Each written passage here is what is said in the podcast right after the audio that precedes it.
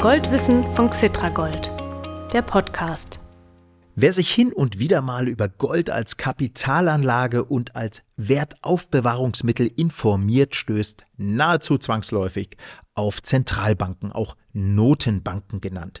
Das sind jene Banken, die hoheitliche Aufgaben wie die Steuerung der Geld-, Devisen-, Kapital- und Kreditmärkte haben und meist in Staatsbesitz sind. Und genau diese Notenbanken treten häufig als Käufer oder Verkäufer von Gold auf. Aber warum ist das so? Was haben die mit Gold am Hut? Und haben die Notenbanken im vergangenen Jahr, also 2021, insgesamt mehr Gold verkauft oder gekauft?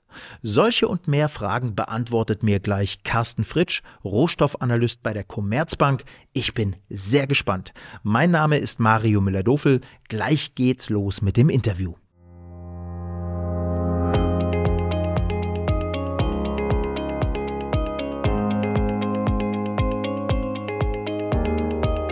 Herr Fritsch, schön, dass Sie wieder im Goldwissen-Podcast sind. Dann legen wir mal los, oder? Fangen wir an. Ich freue mich, wieder hier zu sein. Zunächst ganz grob, um dem Publikum mal einen Überblick zu geben. Welche der Notenbanken weltweit haben die größten, die höchsten Goldreserven? Der World Gold Council veröffentlicht diese Daten regelmäßig auf seiner Internetseite und da sieht man, dass die Vereinigten Staaten mit gut 8100 Tonnen mit Abstand die größten Goldreserven halten. Auf Platz zwei folgt dann schon Deutschland mit rund 3360 Tonnen gefolgt von Italien und Frankreich mit 2450 Tonnen bzw. 2436 Tonnen. Auf Platz 5 kommt dann Russland mit gut 2300 Tonnen. Insgesamt sind die Zentralbank-Goldreserven laut WGC bei 35.600 Tonnen. 35.600 Tonnen haben also alle Zentralbanken der Welt insgesamt an Goldreserven. Genau, wenn man alle Zentralbank-Goldreserven zusammenzählt, liegen die bei 35.600 Tonnen. Wow, das äh, hört sich nach ganz schön viel an. Wie viel Geld ist das denn wert? Bei aktuellen Goldpreisen entspricht das einem Wert von rund 2 Billionen US-Dollar. Das klingt nach wirklich sehr viel. Ja. Ist es aber nur bedingt, wenn man sich zum Beispiel anschaut, das Volumen von äh, Anleihen mit negativer Nominalrendite, das ist also Anleihen, wo man als äh, Investor noch Geld verliert mit, mhm. Das liegt aktuell bei 13,7 Billionen Dollar. Wow. Die Bilanzsumme der drei großen Zentralbanken, Fed, EZB und Bank von Japan zusammengenommen liegt bei rund 24,5 Billionen Dollar. Mhm. Und die Marktkapitalisierung der Aktienmärkte weltweit bei rund 120 Billionen Dollar. Mhm. Die Fed, das ist die amerikanische Notenbank. Hier nur noch mal fürs äh, Publikum ganz kurz erläutert. Ja gut, Herr Fritsch, äh, Sie sagen also relativ gesehen ist das gar nicht so viel, aber Goldkritiker unter den Börsianern meckern ja immer wieder, dass Gold weder Zinsen noch Dividenden bringt. Das heißt, das ist gar keine richtige Anlageklasse und so weiter und so fort.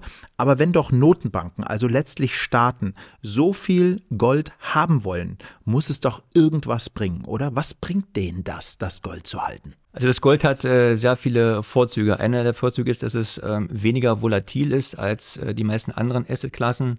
Es ist auch äh, wenig korreliert mit anderen Assetklassen. Das heißt also, es hat durchaus Sinn für äh, Diversifikation des äh, Portfolios. Das gilt natürlich auch für die Zentralbanken. Mhm. Und es reduziert das Sanktionsrisiko, was für Zentralbanken, vor allem Russland und China, von großer Bedeutung ist, die ja politisch und wirtschaftlich in Konkurrenz zu den USA stehen. Und die USA könnten ja, haben sie auch schon getan, den US-Dollar als äh, Sanktionswaffe einsetzen. Gold kennt dieses Risiko nicht, da es eben auch keine Zentralbank kennt. Die großen Goldbestände der, der Zentralbanken rühren noch von dem Dollar-Gold-Stand her, der bis vor etwa 50 Jahren bestanden hat. Da bestand eben eine Umtauschpflicht zwischen Dollar und Gold. Mhm. Und damals sind eben große Handelsbilanzüberschüsse in steigende Goldreserven der Zentralbanken dann übergegangen. Die Schwellenländer haben in den letzten Jahren massiv Gold gekauft, was dann wiederum deren Bestände hat steigen lassen. Ja. Äh, haben eigentlich die Notenbanken immer so viel Gold gehabt? Es waren sogar schon mal äh, deutlich mehr äh, Gold gewesen, denn äh, zwischen 1989 und 2009 sind die Zentralbanken Goldreserven deutlich gefallen um rund 8000 Tonnen. Da haben vor allem die westlichen Zentralbanken Gold verkauft. Das hat sich dann nach 2009 geändert. Die Goldverkäufe dieser Zentralbanken haben aufgehört. dann begannen die Zentralbanken von Schwellenländern ihrerseits Gold zu kaufen, mhm. sodass dann seit 2009 die Goldbestände um rund 5700 Tonnen gestiegen sind. Ah ja, seit 2009 haben die also wieder ordentlich äh, zugekauft. Wer waren denn unter den Notenbanken die größten Goldkäufer im Jahr 2021? Das waren interessanterweise nicht die äh, Zentralbanken, die in den Jahren zuvor mhm. die Goldkäufe getrieben haben. Also nicht Russland, China und die Türkei sind da stattdessen andere Zentralbanken dann in Erscheinung getreten. Allen voran im Jahr 2021 war es Thailand mit 90 äh, Tonnen, gut 90 Tonnen Goldkäufen, gefolgt von Indien mit rund 70 Tonnen. Indien war aber auch schon in Jahren davor ein großer Goldkauf, muss man sagen. Dazu kam auch noch Ungarn und Brasilien mit jeweils gut 60 äh, Tonnen Goldkäufen. Ungarn? Ungarn, ja. ja interessant. interessant. Mhm. Also man muss sagen, also Gold erfreut sich also auch bei mehr, mehr Zentralbanken großer Beliebtheit. Dass eben auch äh, andere Zentralbanken jetzt verstärkt äh, Gold kaufen, ist echt ein gutes Zeichen. Mhm. Äh, warum haben diese eher kleinen Länder im Jahr 2021 äh, so viel oder relativ viel dazugekauft? Befürchten die schwierige Zeiten? Gold gilt ja auch als Krisenmetall. Das ist korrekt und äh, wie ich auch schon erwähnt habe, Gold äh, stabilisiert das Portfolio in äh, schwierigen Zeiten, da es eben wenig korreliert ist zu anderen äh, Anlageklassen. Zuvor hatten diese Zentralbanken einen doch sehr geringen Anteil von Gold in ihren Währungsreserven. Und die haben natürlich das Ziel, diesen Anteil zu erhöhen. Wenn man sich anschaut, die ähm, Industrieländer haben einen Anteil großenteils von mehr als 20 Prozent Gold in ihren Währungsreserven, bei einigen sogar mehr als 50 Prozent. In Indien zum Beispiel, aber auch in äh, Thailand, Brasilien, Ungarn liegt der Anteil noch bei unter 10 Prozent. Also die haben immer noch durchaus äh, Potenzial, in den nächsten Jahren weiter Gold zu kaufen, um diesen Anteil zu steigern. Interessant ist, dass äh, Russland, was in den Jahren zuvor massiv Gold gekauft hat, diese Goldkäufe weitgehend eingestellt hat, nachdem der Anteil von Gold in den russischen Währungsreserven die Marke von 20 Prozent erreicht hat. 20 Prozent. Dieses Wort Krisenmetall ist ja eigentlich ein, irgendwie ein komisches Wort. Äh, können Sie vielleicht mal noch ein bisschen was dazu erzählen, was das bedeuten soll? Gold hat äh, einzigartige Eigenschaften, was es eben unterscheidet von äh, anderen Anlageklassen. Es ist weniger volatil, kaum korreliert mit anderen Anlageklassen, dient damit der Stabilisierung des äh, Portfolios in äh, Krisenzeiten. Und ähm, es weist zudem über einen längeren Zeitraum laut einer Studie des World Gold Council ähnliche Erträge auf wie die Aktienmärkte. Und was gerade aktuell natürlich ein heißes Thema ist, Gold schützt vor einer hohen Inflation. Wir sehen jetzt die Inflationsrate in den USA auf einem 39-Jahres-Hoch. Mhm in Deutschland auf einem 29-Jahres-Hoch. Ja. Also da ist gerade Gold aktuell sehr gefragt. Mhm.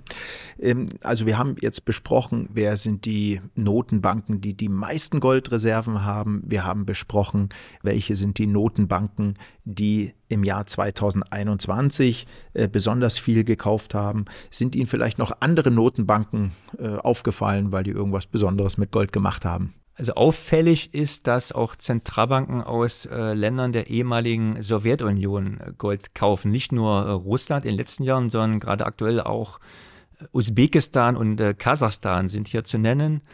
Zum Beispiel Kasachstan liegt inzwischen auf Platz 13, wenn man äh, alle Zentralbanken auflistet in der Höhe der Goldbestände weltweit. Aha. Usbekistan auf Platz 16, Länder, die eigentlich relativ äh, klein sind, also liegen da doch relativ weit vorne mittlerweile schon. Und in beiden Ländern haben die Goldreserven mittlerweile einen Anteil von über 60 Prozent der jeweiligen Währungsreserven. Neben Ungarn gibt es auch noch andere osteuropäische Zentralbanken, die Gold gekauft haben im Jahr 2021. So Polen in relativ kleinen Mengen, muss man sagen. Ja. Aber auch Serbien und Polen hat auch schon 2018 und 2019 recht beträchtliche Mengen Gold gekauft. Ja, Sie sagen Polen, da fällt mir gerade was ein. Das war ja vor einigen Wochen in den Zeitungen, dass Polen seine Goldreserven künftig bedeutend aufstocken will. Der polnische Zentralbankchef äh, meinte laut Frankfurter Allgemeine Zeitung, dass die Goldreservenerhöhung wichtig und jetzt ein Zitat für die internationale Wahrnehmung des Landes und seiner wirtschaftlichen Stärke sei. Hm, können Sie das nachvollziehen? Das äh, kann ich durchaus nachvollziehen. Genau genommen äh, will Polen in nächster Zeit, es hat er keinen genauen Zeitraum genannt, etwa 100 Tonnen Gold kaufen, also genauso viel wie schon vor einigen Jahren mal gekauft worden wäre. Und der Anteil von Gold in den polnischen Währungsreserven ist immer noch unter 10 Prozent, also weit von diesen 20 Prozent entfernt, die zum Beispiel äh, Russland erreicht hat. Und deswegen wären weitere Goldkäufe Polens äh, nur logisch und auch nachvollziehbar. Und äh, wenn diese 100 Tonnen Goldkäufe erfolgt sind, dann würde Polen damit in die Top 20 der Rangliste der Goldreserven aufrücken. Vorbei an Ländern wie Großbritannien, Spanien und äh, Österreich. Wow. Ja. Es wäre auch, auch, irgendwie passend, denn die Landeswährung heißt äh, Slotty, was auf Deutsch heißt der Goldene. Ha, das ist ja witzig. Also äh, allerdings mit Papiergeld ist natürlich äh, Gold nicht so richtig zu vergleichen, egal wie das Papiergeld heißt, oder? Nicht äh, wirklich. Es gibt einen großen und entscheidenden äh, Unterschied, nämlich äh, Gold kennt keine Zentralbank, die das Angebot nach Belieben erhöhen kann. Also bei Gold wird die jährliche Auswertung durch den Anstieg der Minenproduktion begrenzt und der beträgt pro Jahr nur etwa drei bis äh, vier Prozent. Wenn man das mit den Zentralbank-Geldmengen vergleicht, die steigen aktuell pro Jahr im äh, zweistelligen Prozentbereich. Und die Auswertung der Bilanzsumme der großen drei Zentralbanken, also Federal Reserve, EZB und äh, Bank von Japan, beträgt seit März 2020 fast 10 Billionen Dollar. Mhm. Das entspricht umgerechnet rund 170.000 Tonnen Gold bei aktuellen Marktpreisen oder 85 Prozent des weltweit verfügbaren Goldangebotes. Ja, danke, äh, Herr Fritsch. Das ist immer toll, dass Sie so viele Zahlen mitbringen. Da kann man sich das doch etwas besser vorstellen als ohne konkrete Zahlen. Aber jetzt mal ein Blick in die Glaskugel. Werden die Notenbanken der Welt dieses Jahr, also 2022, im Schnitt eher Gold hinzukaufen oder Bestände abbauen? Was glauben Sie? Ich glaube eher, dass sie Gold hinzukaufen werden. Selbst im herausfordernden Krisenjahr 2020 haben die Zentralbanken Gold gekauft, wenn auch deutlich weniger als in den Jahren zuvor. Und im Jahr 2021 ist es schon wieder deutlich mehr Gold als im Jahr zuvor. Der World Gold Council rechnet für 2021 mit Goldkäufen von mindestens 54 Tonnen. Und äh, meines Erachtens sollten die Goldkäufer auch äh, mindestens in dem Bereich sein. Das hängt aber natürlich auch von den Rahmenbedingungen ab, die wir haben werden. Klar. Gut, ja, vielleicht ist es eine ganz, ganz gute Idee, angesichts der globalen Unsicherheiten Gold weiter im Blick und im Depot zu behalten, genauso wie es die staatlichen Zentralbanken auch tun. Da sitzen schlaue Leute und die denken sich ja was dabei. Lieber Carsten Fritsch von der Commerzbank, ganz vielen Dank für das interessante Gespräch und bis bald wieder. Vielen Dank, Herr Mildhofe. Liebe Hörerinnen und Hörer, jetzt gibt's ein klein bisschen Musik zur Entspannung und dann bekommen Sie wieder Ihr Goldkurs-Update.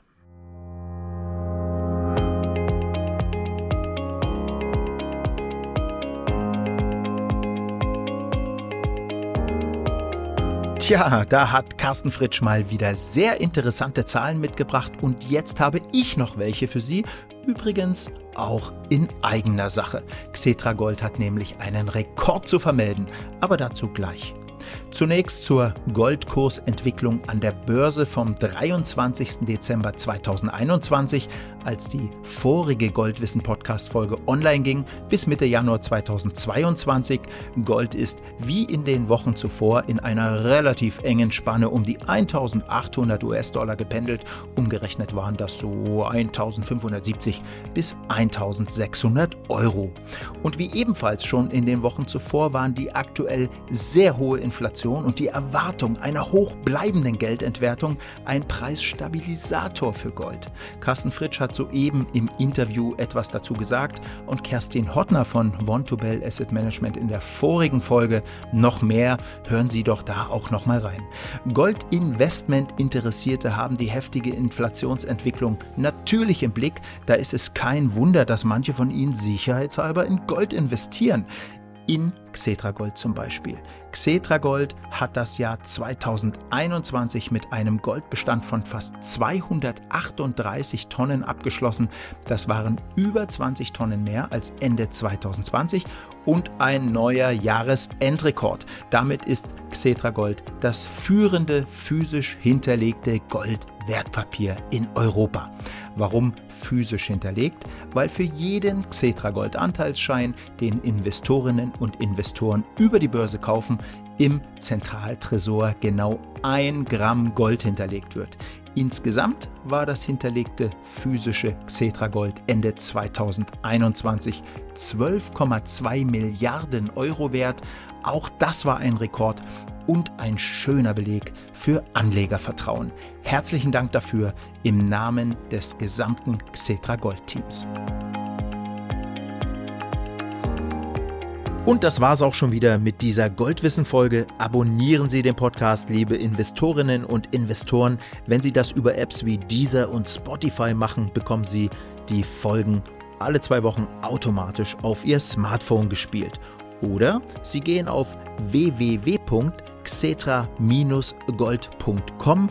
Dort unter Gold News finden Sie ganz viele interessante Goldinformationen, unter anderem alle bisher veröffentlichten Goldwissen Podcast Folgen.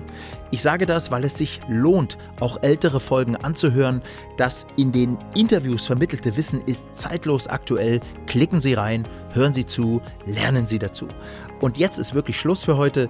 Danke, dass Sie zugehört haben und bis zum nächsten Mal. Ihr Mario Müller-Dofel.